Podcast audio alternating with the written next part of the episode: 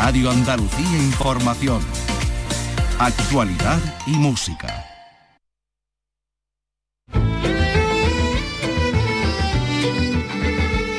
Andalucía es cultura. Con Maite Chacón.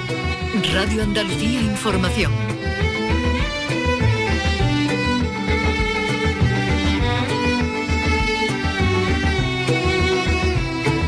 Muy buenas tardes. Sigourney Weber va a recibir el Goya Internacional en la ceremonia de los premios del cine español que tendrá lugar el próximo sábado en Valladolid.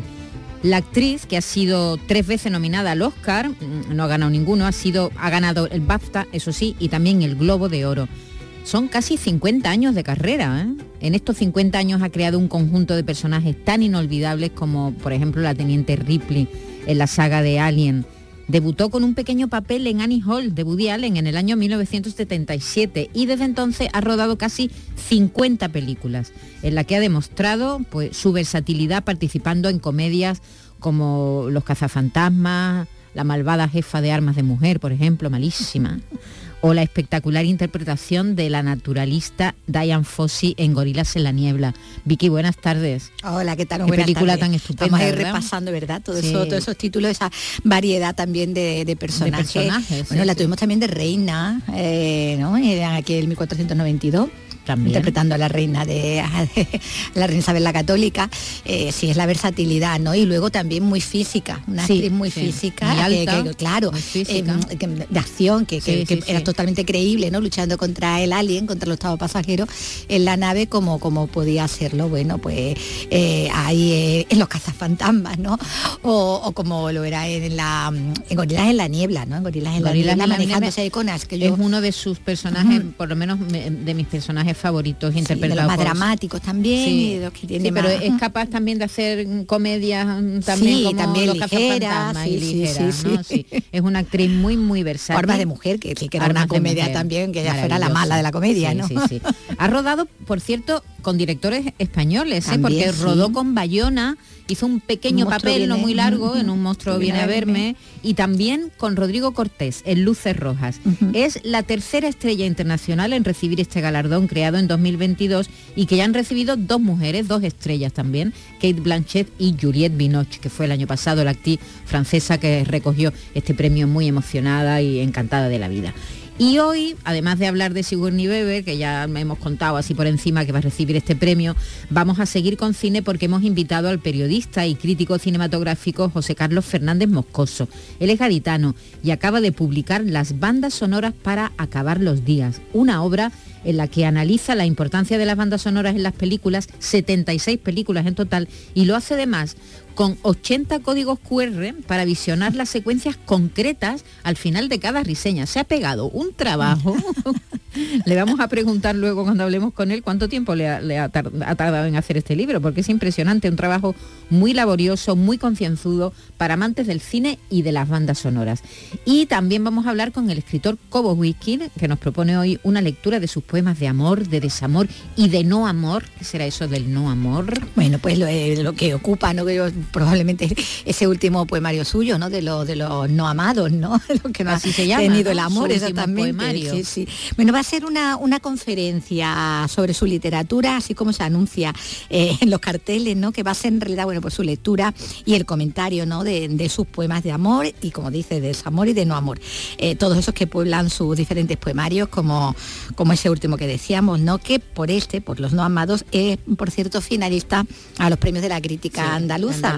Eh, bueno, ahí está también otra amiga nuestra, Carmen, Camacho, también ahí. Eh, eh, bueno, el propio Cobos Wilkin ya ganó el, premio de la crítica en poesía con aquella biografía impura, ¿no?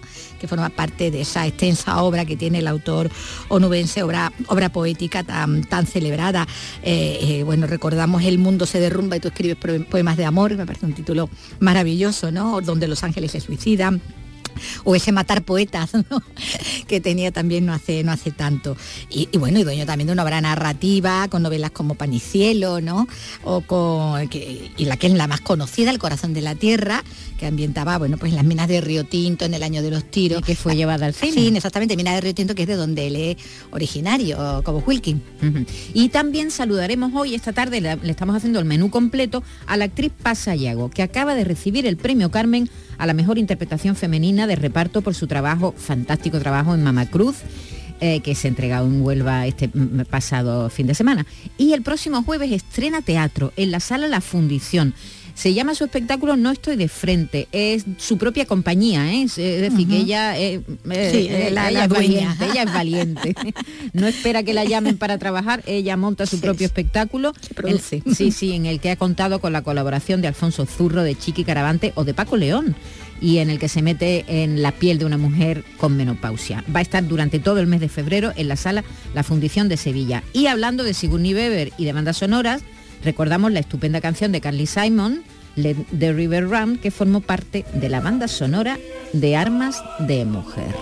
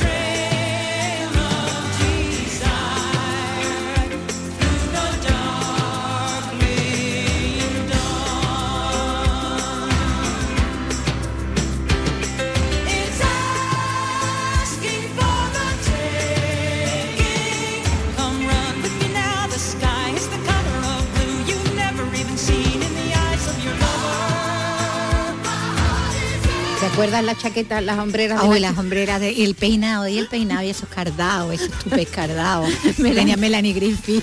Melanie Griffin, que estaba divina en la película. Sí, sí, sí. Pero bueno, luego cuando se afinaba, se ponía de ejecutiva y quedaba peor incluso con aquel corte, con aquel corte de pelo de señora. Y, señora, sobre todo los trajes de chaqueta con unas hombreras imposibles. Sí, sí, sí, de llevar, ¿verdad? Ahora no, no hay marco de puerta por el que entre bien uno con, con esas hombreras. Era, era, una película estupenda. Que por cierto, esta canción eh, ganó el Oscar, el Globo de Oro y un Grammy. y, muy pocas veces ha pasado esto en la historia del cine. ¿eh? Sí, sí, sí, ese triplete.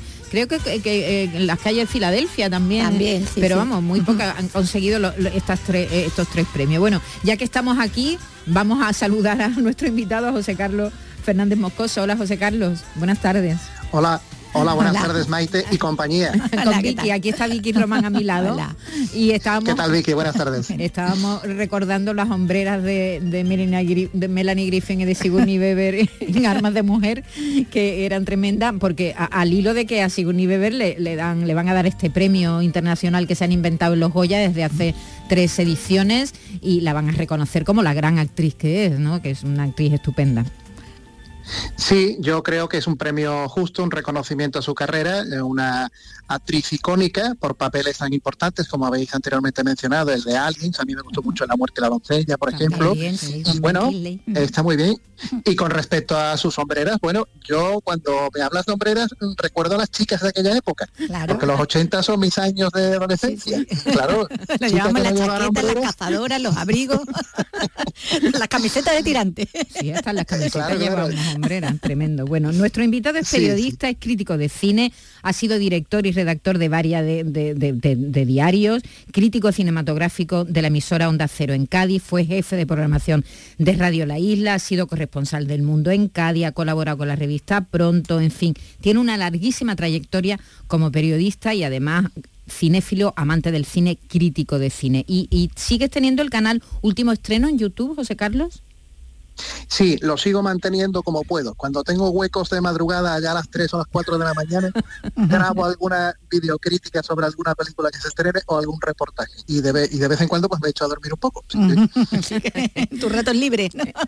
En tus sí, mis ratos libres. Bueno, y eh, acabas de eh, presentar un libro, la verdad es que un libro impresionante en el que recoges, pues yo no sé cuántas bandas sonoras eh, ¿Las has contado? ¿Cuántas son? Bueno, son 76 eh, reseñas, pero cada reseña eh, lleva, eh, como tú bien has dicho anteriormente, códigos QR, pero algunas reseñas llevan varios códigos QR que se relacionan con secuencias concretas de películas. O incluso en alguna película se incluye algún QR que te lleva eh, dentro de mi canal, del canal de YouTube Último Estreno que has mencionado anteriormente, te lleva no solamente a esa secuencia, sino quizá alguno te puede llevar a algún reportaje que yo he hecho e incluso algún actor, perdón, algún compositor mm, que dice su opinión sobre esa banda sonora con los que yo he estado en festivales de música de cine.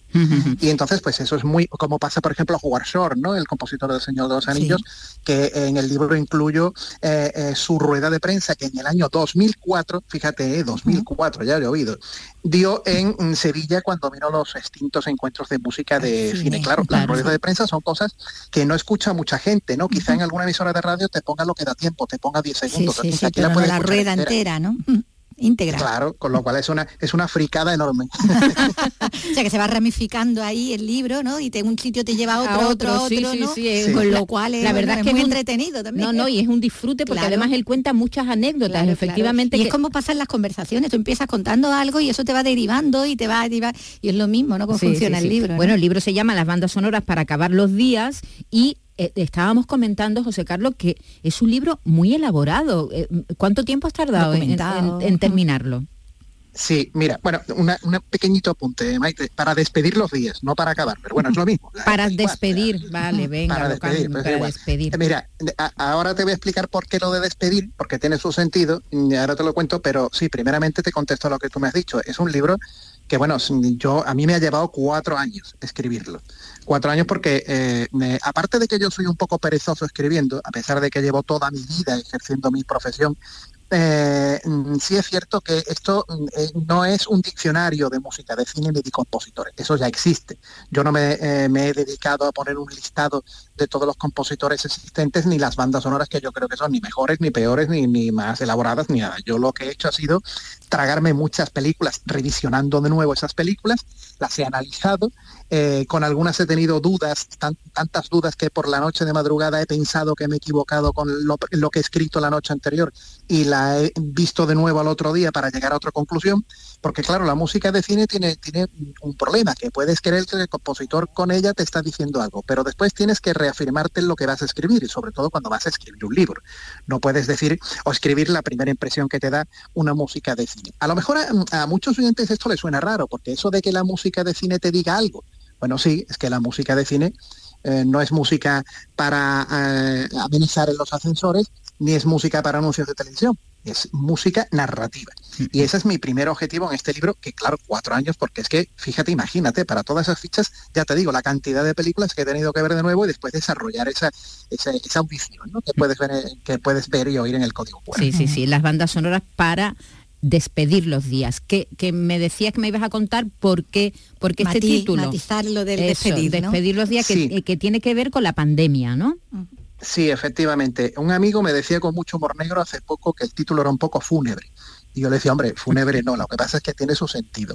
A ver, yo eh, en mis redes sociales, que soy activo porque tú sabes que esto del periodismo te conduce al final a estar muy en la picota de las redes sociales, sobre todo cuando tienes también canales de, crítica y tienes cosas, eh, pues eh, yo cuando llegó la pandemia, nos encerró aquello que ocurrió, pues me dediqué durante las noches a poner una muy pequeña referencia de dos líneas en Facebook, por ejemplo, o en redes sociales en general, y un enlace a alguna banda sonora tratando de mm, amenizar un poco ¿no? aquellas noches que estábamos pasando, aquellos días que, eh, sufrimos eh, con mm, alguna banda sonora destacada, alguna cosa que eh, mucha gente que a mí me sigue, pues me escribía por línea interior, por privado y me decía, oye José Carlos, muchas gracias, pues mira, porque me he acordado de la banda sonora que has puesto, me, ha encantado, me ha acompañado, y entonces aquello fue una noche tras otra, y cuando pasaron los meses más duros de, la pandemia, dije, bueno, pues ¿por qué no desarrollo esto un poco sin marcarme una fecha? Porque la música de cine es inmortal, voy desarrollando poco a poco el tema hasta convertirlo en algo más, bueno, pues más desarrollado. Y, ese, y de ahí salió el parto de este, de este libro, de esa pandemia. Por eso ese título, a la hora de pensar el título, dije, bueno, ¿qué título le pongo? Y dije, bueno, pues aquellas bandas sonoras que escogí, que seleccioné para despedir aquellos días tan aciagos que pasamos y que todos esperamos que no vuelvan. Desde luego hay nombres incuestionables, ¿no? Los grandes, están todos los grandes compositores para, para película. Eh, eh, Torres Cola, Newton, Philip Glass, Randy Newman, Nino Rota, Morricone, Vangelis, Raikude, también españoles como Bernaola, Antón García Abril, Alberto Iglesias o Ravi Shankar, que me ha extrañado que no, no hizo mucho, pero hizo la, banda sonora de, Gandhi. En fin, se, se aprende muchas cosas leyéndolo. Eh, tu libro, pero tú has elegido, nosotros hemos dicho, bueno, vamos a elegir algún fragmento de alguna banda sonora que, sea representativa ¿no? y que nos ilustre. Y, podemos empezar, si quieres, con el tema tiburón, porque tú dices que es perfecto para explicar el concepto de psicología musical de la ausencia y el uso del silencio. ¿Eso qué es? Sí, bueno, lo traduzco, sí, son palabras un poco rimbombantes. Eh, bueno, todo, todo el mundo conoce a John Williams, el compositor de Tiburón, eh, eh, a sus 92 años, aún hoy nominado al Oscar este año por su banda sonora para la última parte de Indiana Jones, o sea, un señor que con 92 años compone y dirige, es alguien admirable. Y sí es cierto que Tiburón es una de sus bandas sonoras más destacadas. ¿Por qué?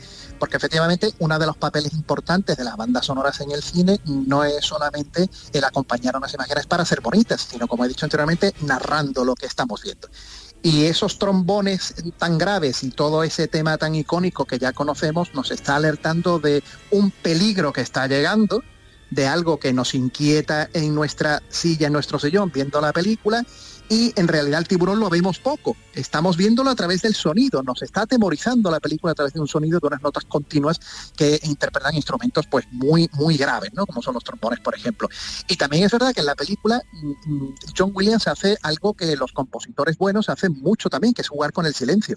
Porque yo no sé si os acordáis, Maite, si recordáis un momento del tiburón, una secuencia de tiburón en la que hay dos niños muy gamberros que ellos eh, eh, cometen una, una, gamberrada con la gente en la playa y, colocan una, una, especie de aleta de, tiburón de mentira y van recorriendo por la playa mientras todo el mundo sale despavorido porque cree que es un tiburón. Y finalmente cuando están pues los, los, guardias costeros apuntando al tiburón y todo eso, lo que sale son los dos niños y uno le echa la culpa al otro, ¿no? Ha sido este, ¿os acordáis de aquella secuencia, no? Bien, pues en toda esa secuencia que dura más de dos minutos no hay música. No hay ni una sola nota de música. John Williams te está diciendo psicológicamente que, ahí, aunque lo parezca, no, hay, no hay ningún tiburón. hasta que no suene. hasta que no, suene. y además, tan curioso que Spielberg inmediatamente que pasa el, capítulo de los niños y está todo el mundo a la orilla esperando que los, los gamberrillos lo saquen del agua, de repente una, una mujer a lo lejos eh, grita, un tiburón y entonces empieza a sonar la música. Eh, ahí sí hay un tiburón y lo vamos a ver inmediatamente. En los segundos ya la cámara nos desarrolla la misma secuencia, pero continuada en donde sí está el tiburón ahí. Es decir, está jugando, Williams ha jugado con el silencio, nos está describiendo perfectamente una situación en la que no hay un tiburón. Es decir, el silencio y la, ausencia de, música, el uso del silencio se ve claramente en tiburón. También eh, has, has elegido otro fragmento de una banda sonora mítica como es Psicosis. Sí, efectivamente. Todo eso que estamos escuchando, que quizá al espectador de la, película le, puede sonar un poco chirriante, un poco no, bastante chirriante, extraño, raro, que ha querido decir el gran compositor Bernard Herrmann con esos eh, violines por alto, ¿no? Por agudos tan extraños, ¿no?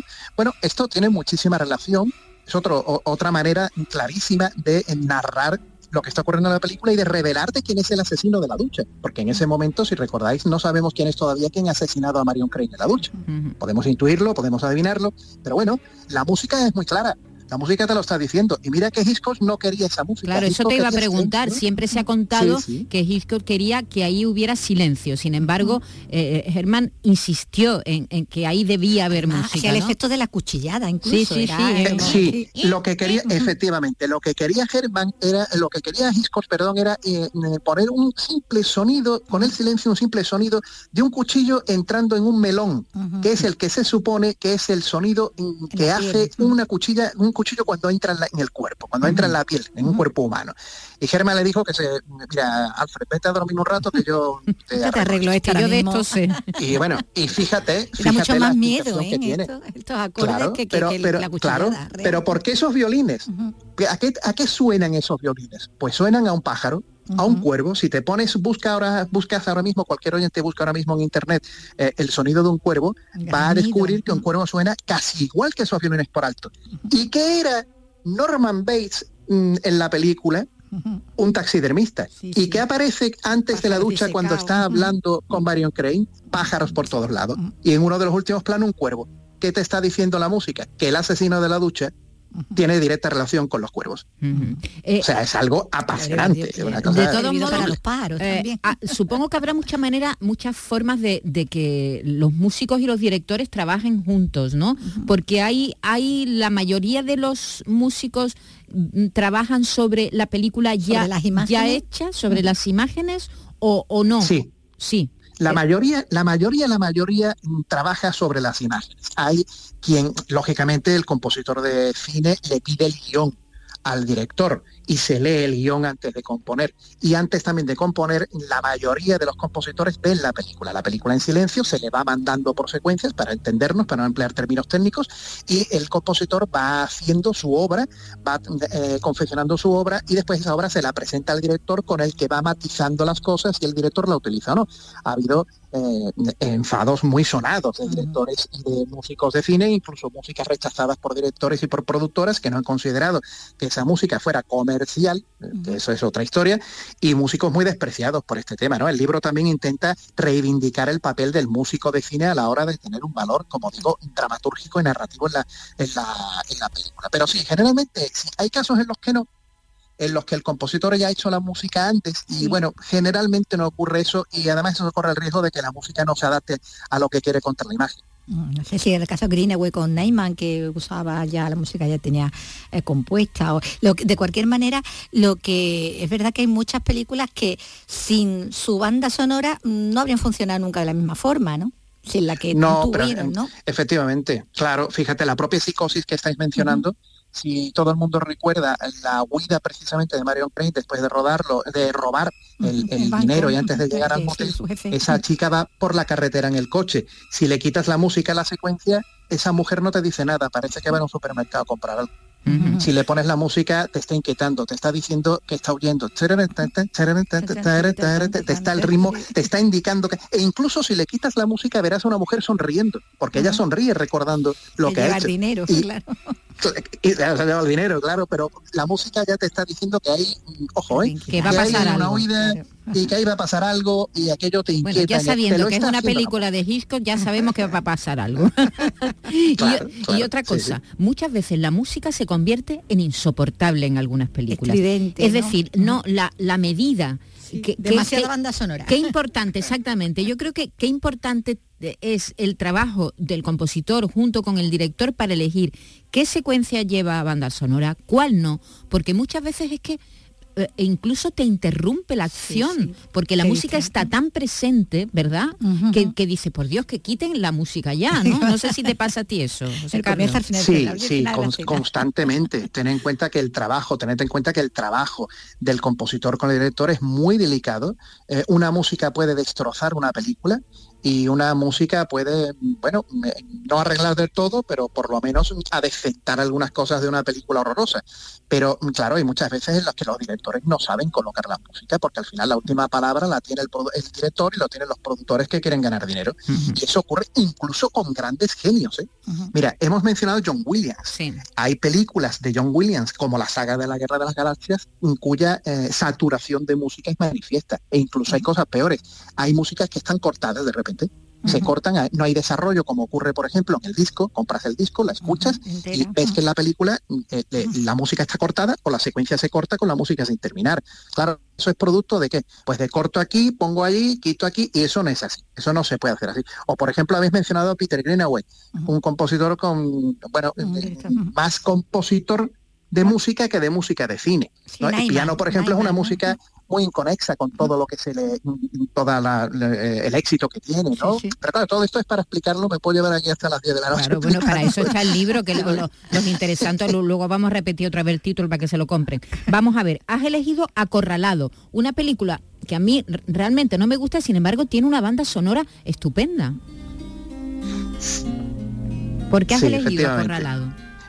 Mira, esa trompeta que estás escuchando de fondo te está diciendo y te está marcando perfectamente quién es John Rambo y de dónde viene John Rambo. Si recuerdas, si recordáis, el principio de Acorralado, eh, lo que nos muestra el director de la película es una carretera que termina en una casita de campo y por esa carretera con el plano, el plano fijo viene un señor con una mochila que va andando que es John Rambo, es el personaje de Sylvester Stallone. Claro, que ¿de dónde viene ese hombre? No, no, no sabemos de dónde viene, ¿no? El plano está fijo, el hombre viene andando, pero lo que constantemente estamos escuchando mientras va andando hasta que llegue a su, al vecino de esa mujer a la que él busca, porque busca un antiguo compañero, lo que está constantemente sonando es un tema con un precioso, maravilloso de un compositor que se llama Jerry Goldsmith, uno de los grandes, que el instrumento principal, que es otra característica de la música de cine, cuando un instrumento se utiliza para marcarte un personaje. Ese instrumento es una trompeta, la trompeta está imperando constantemente cada vez que aparece John Rambo. Y la trompeta es un instrumento militar. Mm. En el cine, siempre que aparece una trompeta, te está indicando algo solemne o algo marcial o algo militar. Ocurría, por ejemplo, eh, pues en JFK, mm. ocurría en Apolo 13, algo solemne, algo militar, algo castrense, algo que está relacionado con, con con algo rígido, con algo...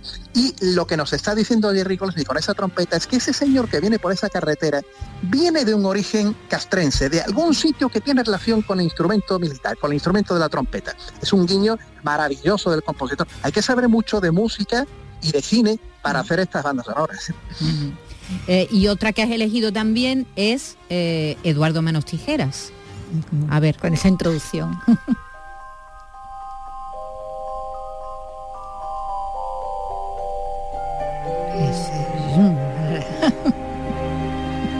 Sí, esto es una, preciosidad de Danny Espan, que precisamente utiliza los coros para describirnos la inocencia, para describirnos ese personaje eh, que llega en una época navideña. Eh, esta banda sonora es muy, muy, es, extraordinaria en muchos aspectos porque además es otro ejemplo de cómo se construye el personaje a través de ella.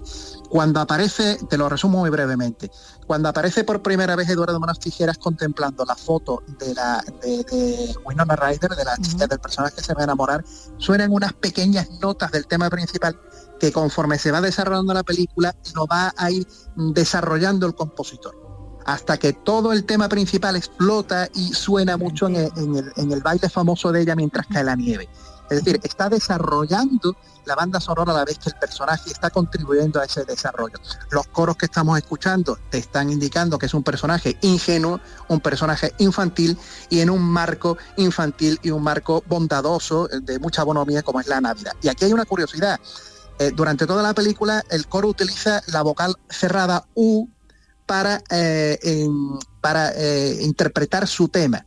Cuando Eduardo Manos Tijeras llega al final de la película, cuando se la película se desenlaza, esa misma, ese mismo tema, en lugar de la vocal U, se utiliza la vocal A abierta cierra la película con un, con un mensaje esperanzador y con una, eh, una redención del personaje que interpreta Johnny Depp en esta, en esta película. Qué buen oído tienes, ¿eh? Qué buen oído. de la vocal Sí, sí, las vocales, claro, no es lo mismo un coro que te diga uh, que un coro que te diga ah porque el sentido es distinto, el sentido de la es abierto, ahí se está desenlazando, desentramando algo. En la U se está, mm, estamos todavía construyendo algo o nos está dando miedo Qué interesante. bueno, pues usamos mucho esta, esta música además para ambientar siempre aquí, digo en la radio, por ejemplo, en algo mágico, fantástico, la Navidad también. Sí, sí, sí, es verdad, en la radio se utiliza mucho. La radio a veces abusamos ¿eh? de, bandas sonoras de, de películas. ya las fijamos en el subconsciente. y, las, y las asociamos, y las asociamos, ¿no?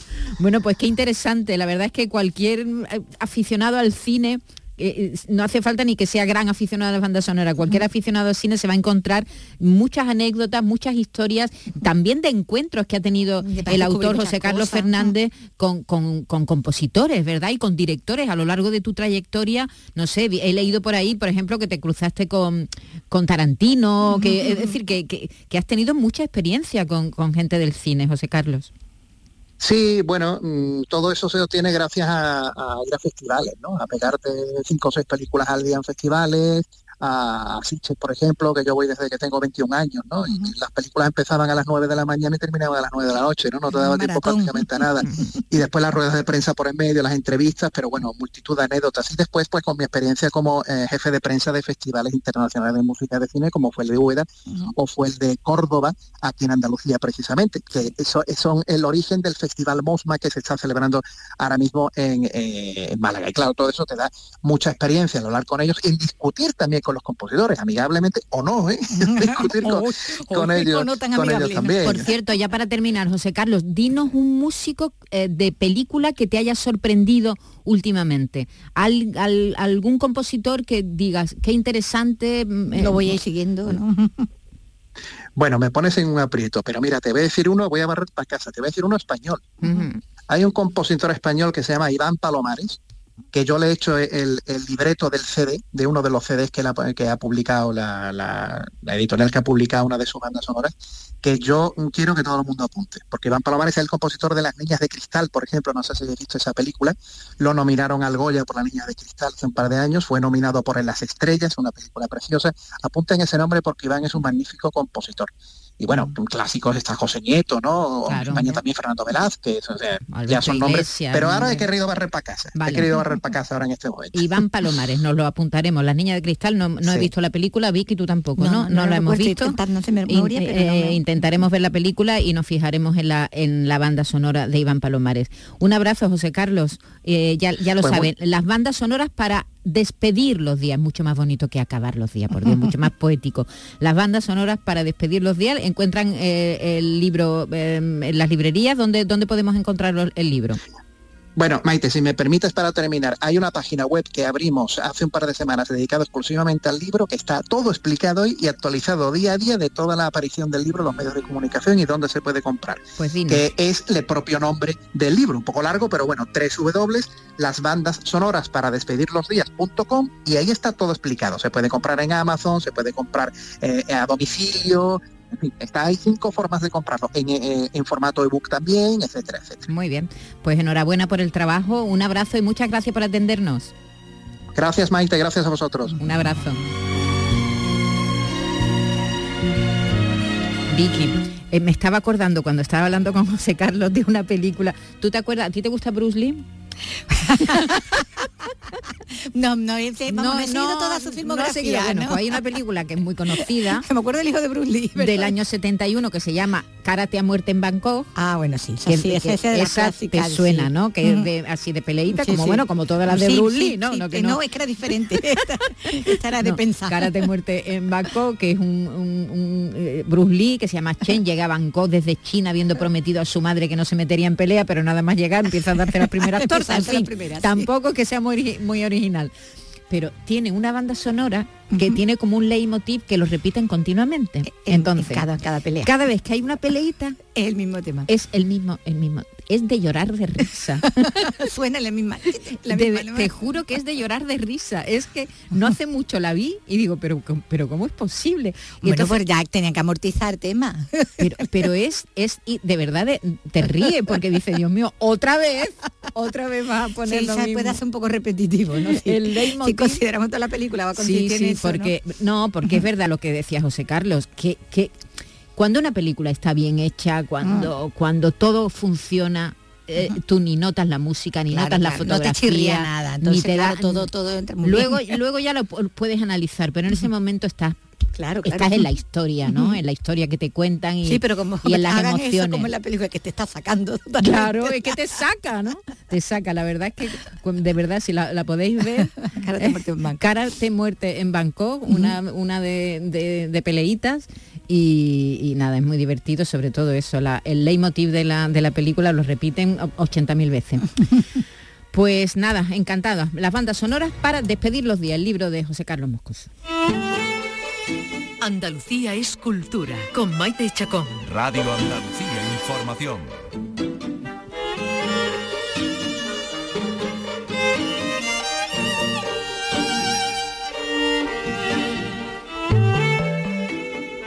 Bueno, y esta tarde a las 7 Juan Cobos Wilkin tiene una cita con sus lectores porque va a dar, no sé si una conferencia o un recital o una mezcla entre una, cosa y otra. va a ser una mezcla de todo, que se anuncia como conferencia en algunos carteles, pero eso va a ser una lectura y comentario, ¿no? De, de, sus poemas, ¿no? Juan Cobos Wilkin, buenas tardes. Hola. Hola Juan. Hola, buenas tardes, encantado de escucharos. ¿Qué tal? ¿Cómo estás? ¿Cuánto tiempo sin vernos? Es cierto, es cierto que, han pasado demasiados meses y creo que hasta años sin que tengamos la oportunidad de encontrarnos. De, darnos un abrazo. que el tiempo corre sí, mucho. Sí, el tiempo corre. Bueno, Juan, cuéntanos qué, va a pasar esta, esta tarde en el Anticuario, que tienes una cita allí muy, muy interesante. Cuéntanos. Sí, es en el Antiquarium, en la Plaza de la Encarnación número uno. Y lo que voy a hacer es eh, un recorrido por los poemas de amor, desamor y no amor a lo largo de mis libros.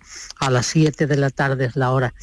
Y mm, lo voy a ir comentando. No es solo una lectura, sino que voy a ir hablando de cómo se gestaron, eh, cómo eh, se produjeron esos cambios de amor, desamor, no amor, que a veces son una frontera no fácil de establecer. Recuerdo un poema que he dudado a cuál de las tres, mm, iba a decir categorías, pero más bien estados emocionales es más correcto, pertenecería. Lo puedo leer como un poema de amor, lo puedo leer como uno de desamor o como uno de los últimos de mi libro, del que acaba de aparecer hace muy poco tiempo, Los no amados. Los no amados. Y Así que, todos, todos distinguimos el amor, el desamor, pero el, no amor, ¿qué son los desamados? Los no amados. ¿Quiénes pues son los no, amados? si distinguimos el amor y el desamor, que pueden ser la cara y la cruz de una misma moneda. Para algunos la cruz será el amor, para otros será la cara, según nos vaya. Pero hay que pensar que esa moneda también tiene un canto, que entre la cara y la cruz hay un pequeño espacio, que es el que hace que a veces, a veces al tirarla al aire no nos cae ni en la cara ni en la cruz, ni en el amor ni en el desamor, sino que cae de canto, rueda y no la encontramos. La buscamos por cualquier esquina, rincón de la habitación y no aparece. Pues ese canto de esa moneda que no aparece es el no amor. El no amor no es lo mismo que el desamor, porque el desamor implica tener amor haberlo perdido para ser desamado, pero lo otro es el vacío, la carencia de él. Juan, ¿a ti te gusta leer tu poesía? A mí sí me gusta leer mi poesía y poder comunicarlo a quien viene a escucharme. Claro que sí. Es como quien enseña. Digo, digo en público, ¿eh? me refiero al hijo. Claro, me refiero en público, porque hay poetas. la vive y la, la, transmite, ¿no? Con sus lecturas, que sus lecturas mm, son una puesta en escena casi, ¿no? Sí, cuesta mucho haber arrastrado eh, los fantasmas, hacerlos tuyos, haberles bordado tus iniciales en la sábana para que cuando ya una vez eh, que eso ha sucedido os abracéis, no tengas eh, la valentía, no tengas el coraje, incluso la desnudez de mostrarlos, porque eso es una lectura de poemas, un striptease de tus emociones, de tu vida, sobre todo en poetas como es mi caso, en el que su vida y su obra son siamesas y comparten un solo corazón. No se pueden separar. Uno puede ser siamés de un brazo y te separan, pero no, si compartes un solo corazón, no le puedes dejar la sístole y la diástole a otro. Y mi vida y mi obra son así. Entonces, cuando tengo un libro de poemas, cuando ya está editado, poderlo con mi voz expresar, matizar, darle eh, todos los sonidos y sentidos que tuvo la palabra al ser elegida me satisface. La escritura, como cualquier creación, pero la poesía es un acto de soledad extrema y pura y también de extrema incertidumbre. Así que hacerlo público, ahí verme acompañado y tener la recepción de quien me escucha, para mí es muy, muy alentador. Y eso me ayuda en esos momentos que he dicho antes de soledad del creador cuando no sabe a dónde irá, para quién, a qué oído, si se publicará lo que estás escribiendo, ¿no? En esos momentos puedo pensar en unos ojos que me miraron eh, atentamente desde el público, en una sonrisa, en alguien que te pide una dedicatoria o como me ha sucedido con los no amados, con el último libro, que me han dicho muchas personas. Leí el primer poema con el que se abre el libro y no pude seguir. Tuve que cerrarlo y esperar un tiempo porque me convulsionó. Y son solo dos versos. Alguien llega a tu vida y tú no estás. Alguien llega a tu vida y tú, y tú no estás. demoledor, desde luego. Bueno, Juan, pues te deseamos mucha suerte esta tarde eh, en el anticuario. Vamos a intentar. Vicky, Vicky va seguro. Yo voy a intentar estar ahí contigo, darte un abrazo. Bueno, Maite y Vicky, yo espero que vengáis también como lo que yo he dicho, si no como si a mesas, pero sí, si no como si a mesas, sí como amigas ah, queridas y que tenga yo la oportunidad de teneros. Eh, escuchando los poemas que me sentiré muchísimo más cálido y acogido con vuestra presencia. Muchísimas gracias. Un abrazo muy grande, Juan. Un abrazo, un abrazo, doble. en el anticuario en esta tarde a las 7 en Sevilla, una lectura de no solamente de este último, eso, no solamente de este último libro, Los no amados, de, su, obra anterior. Y bueno, pues nos vamos a la tierra casi de Juan Cobos Wilkin, porque la ciudad artésica de Tejada la Vieja, que está en el municipio nubense de Escacena del Campo, es objeto de una nueva excavación 30 años después del último estudio arqueológico en la zona. Los trabajos se centran en el lugar donde se levantaría supuestamente un santuario. Nos lo cuenta Sonia Vela. Un grupo de investigación de la Universidad de Huelva lidera esta excavación en la única ciudad de época tartésica que conserva su planta original.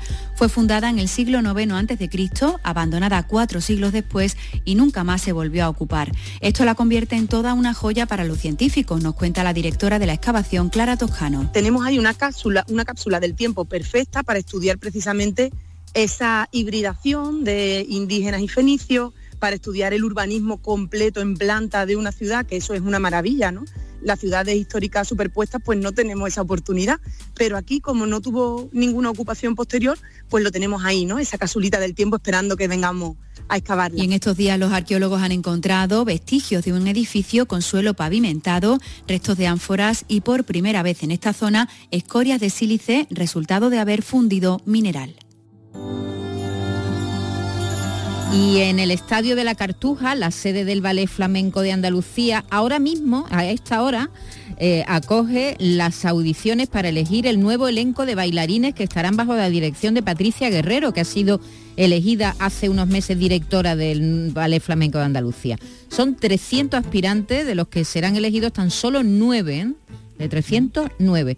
Entre el jurado, además de Patricia Guerrero, está también el director del Ballet Nacional de España, eh, Rubén Olmo. En estas audiciones eh, está Isabel Campos.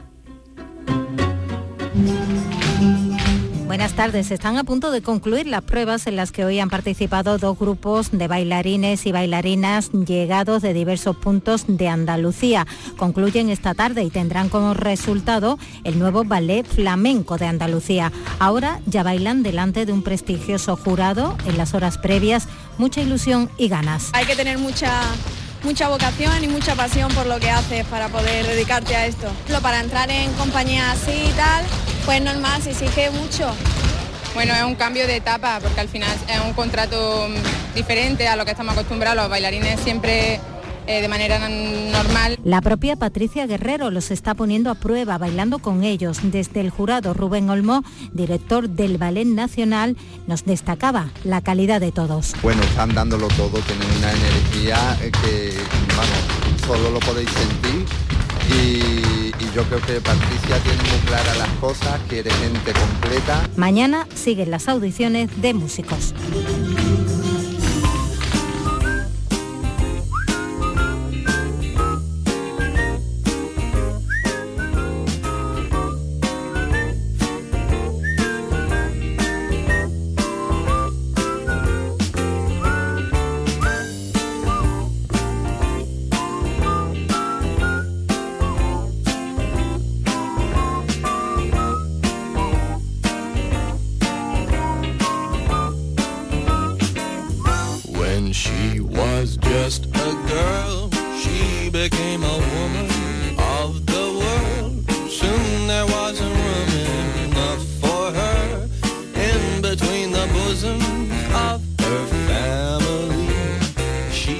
Como les decíamos al principio del programa, hoy vamos a saludar a la actriz Paz Sayago, que acaba de recibir el premio Carmen a la mejor interpretación femenina de reparto por su trabajo, fantástico trabajo en Mama Cruz, que se entregó el pasado fin de semana en Huelva y este próximo jueves estreno mundial en la sala La Fundición de No Estoy de Frente, un espectáculo de su propia compañía. Así que vamos a saludar a Paz.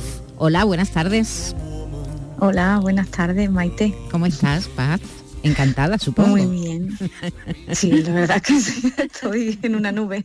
Estás en una nube. Porque el, el trabajo de Mama Cruz, de, todas las actrices, por cierto, encabezado por Kitty Mamber y el mm. resto del elenco, es fantástico, pero tú ahí, ahí haces un trabajo maravilloso. Mm, así que estarás encantada de este reconocimiento de los premios Carmen, ¿no? Sí, sí, muchas gracias por, por tus palabras.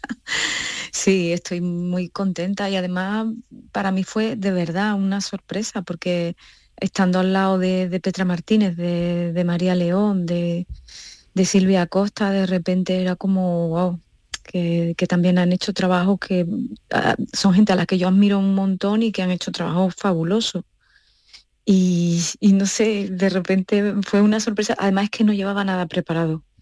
me salió así, di las gracias y se lo dediqué sobre todo a ellas. No, tuve tiempo ni dedicárselo a, mi marido que estaba allí, que verá que yo y luego todo el mundo dedicándole el premio a sus parejas, yo, Dios mío. ¿Qué va a pasar al momento? qué mal he quedado, qué mal va a pasar momento. Me queda fatal. También vengo los cine porque decían, em, el agradecimiento más corto se lleva una cesta con productos de huerva. Y yo, yo Dios mío, yo vi el cielo abierto porque a mí me encanta comer y además enseñaron la cesta, enseñaron el aceite. Y yo dije, esto me lo gano yo, pero de verdad que me lo propuse. Y me ganó Jesús Carroza. Te ganó Jesús Carroza, te ganó por que lo hizo, vamos, que lo, que lo hizo más breve todavía que tú, Maripa. Más breve yo. Bueno, deberían hacerlo los Goya, ¿eh? Porque así la gala duraría, vamos, media hora menos. Bueno, eh, además de, felicitarte por tu trabajo en, en Mama Cruz, ah, vamos a hablar de No estoy de frente. Eh, es un espectáculo que, tú produces, es tu propia compañía, pero Maripaz, eh, sinceramente, no sé si es el primer espectáculo de tu compañía o ya has hecho más cosas antes. Con es, que mi compañía es mi nombre la pequeña compañía, nunca mejor dicho. Eh, yo sí que hace muchos años tuve una compañía con Paco León y nos llamábamos seguramente teatro y esa fue mi primera compañía. Sí pero en solitario esto es lo primero que, yo hago. Lo primero que tú haces. Es que no me sonaba que, tú, hubieras, hecho, hecho no, tú hubieras autoproducido, ¿no? En, solitario. bueno, no estoy...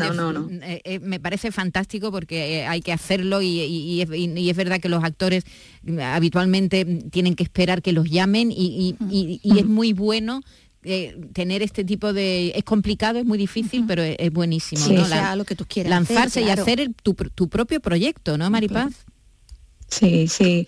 La verdad es que fue algo que se me metió en la cabeza que quería hacer y hace un montón de años ¿eh? cuando tuve la idea de, que quería contar algo sobre la menopausia em, se me metió en la cabeza y no se me ha quitado hasta ahora vamos y, han sido años, ¿eh? Ha, sido, yo tengo textos del 2012 sí, sí.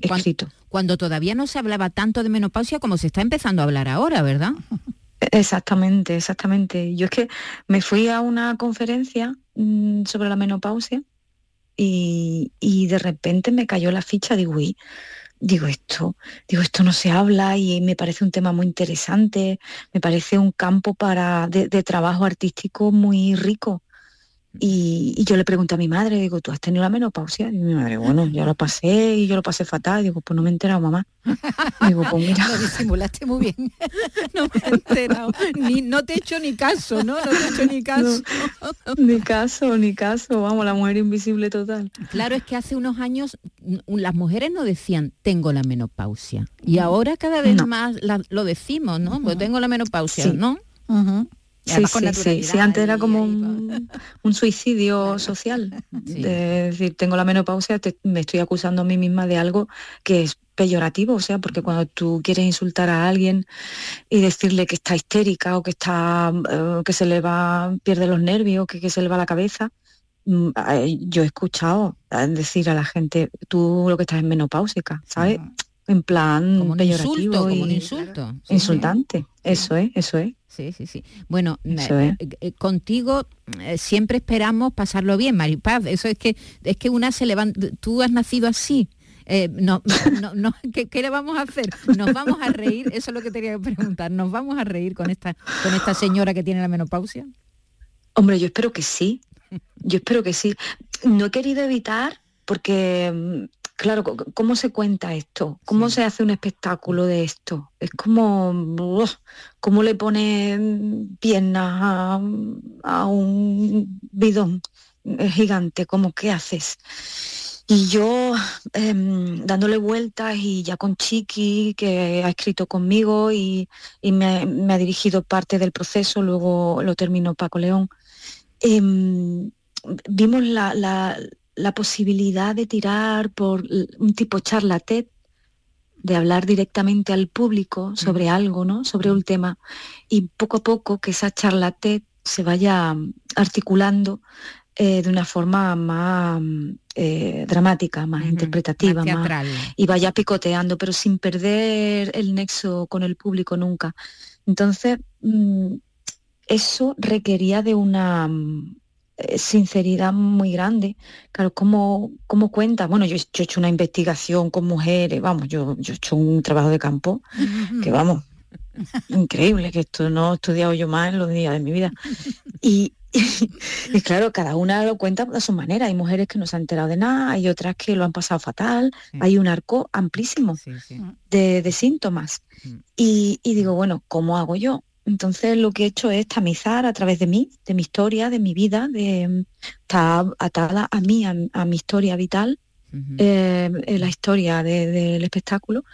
Eh, y luego he tomado prestado de, pues de, las mujeres que, me han dado su testimonio, eh, cosas, ¿no? Situaciones, aparte de las situaciones mías propias, que, o sea, que, hablo de cosas de verdad.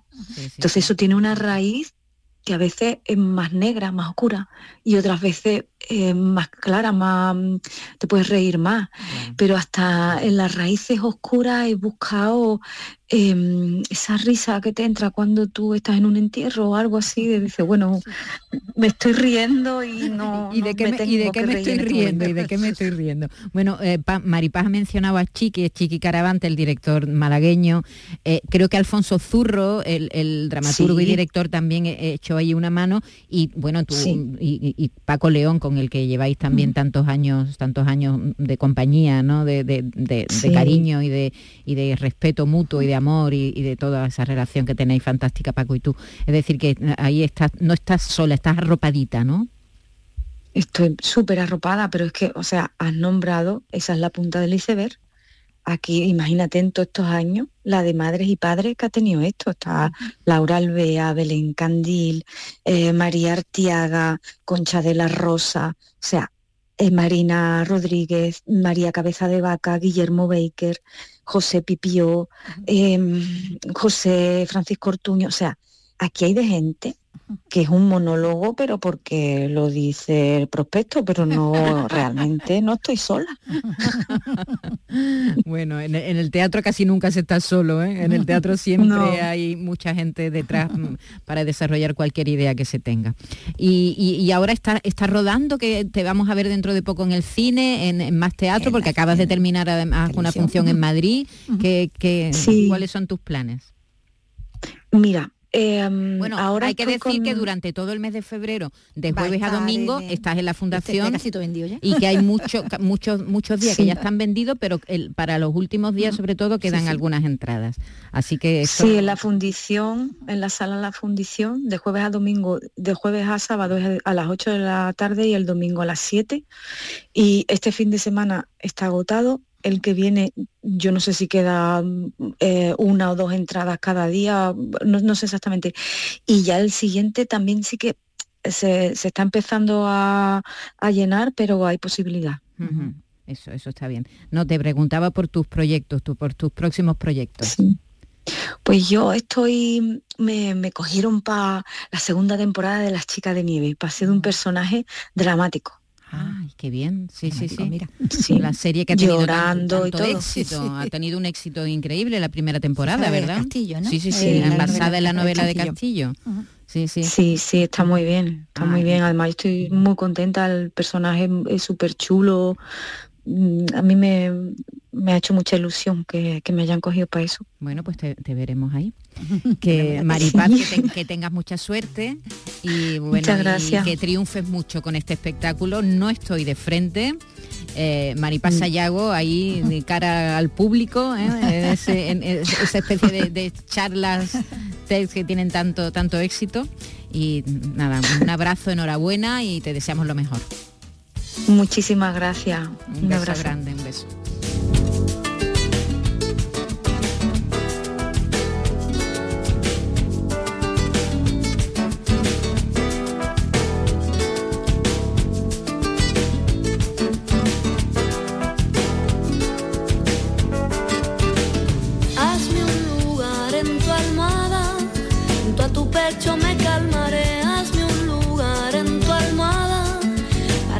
duermas te cantaré, hazme un lugar en tu almohada, junto a tu pecho descansaré, hazme un lugar en tu almohada, para que duermas yo te cantaré una canción de cuna, un balsecito de Tacuarembó, te irá llevando Alba ha estado al mando de la realización, Raimundo Angosto en la producción, Vicky, Román y yo nos marchamos, pero mañana volvemos a la misma hora, a las 3 de la tarde. Un abrazo, hasta mañana.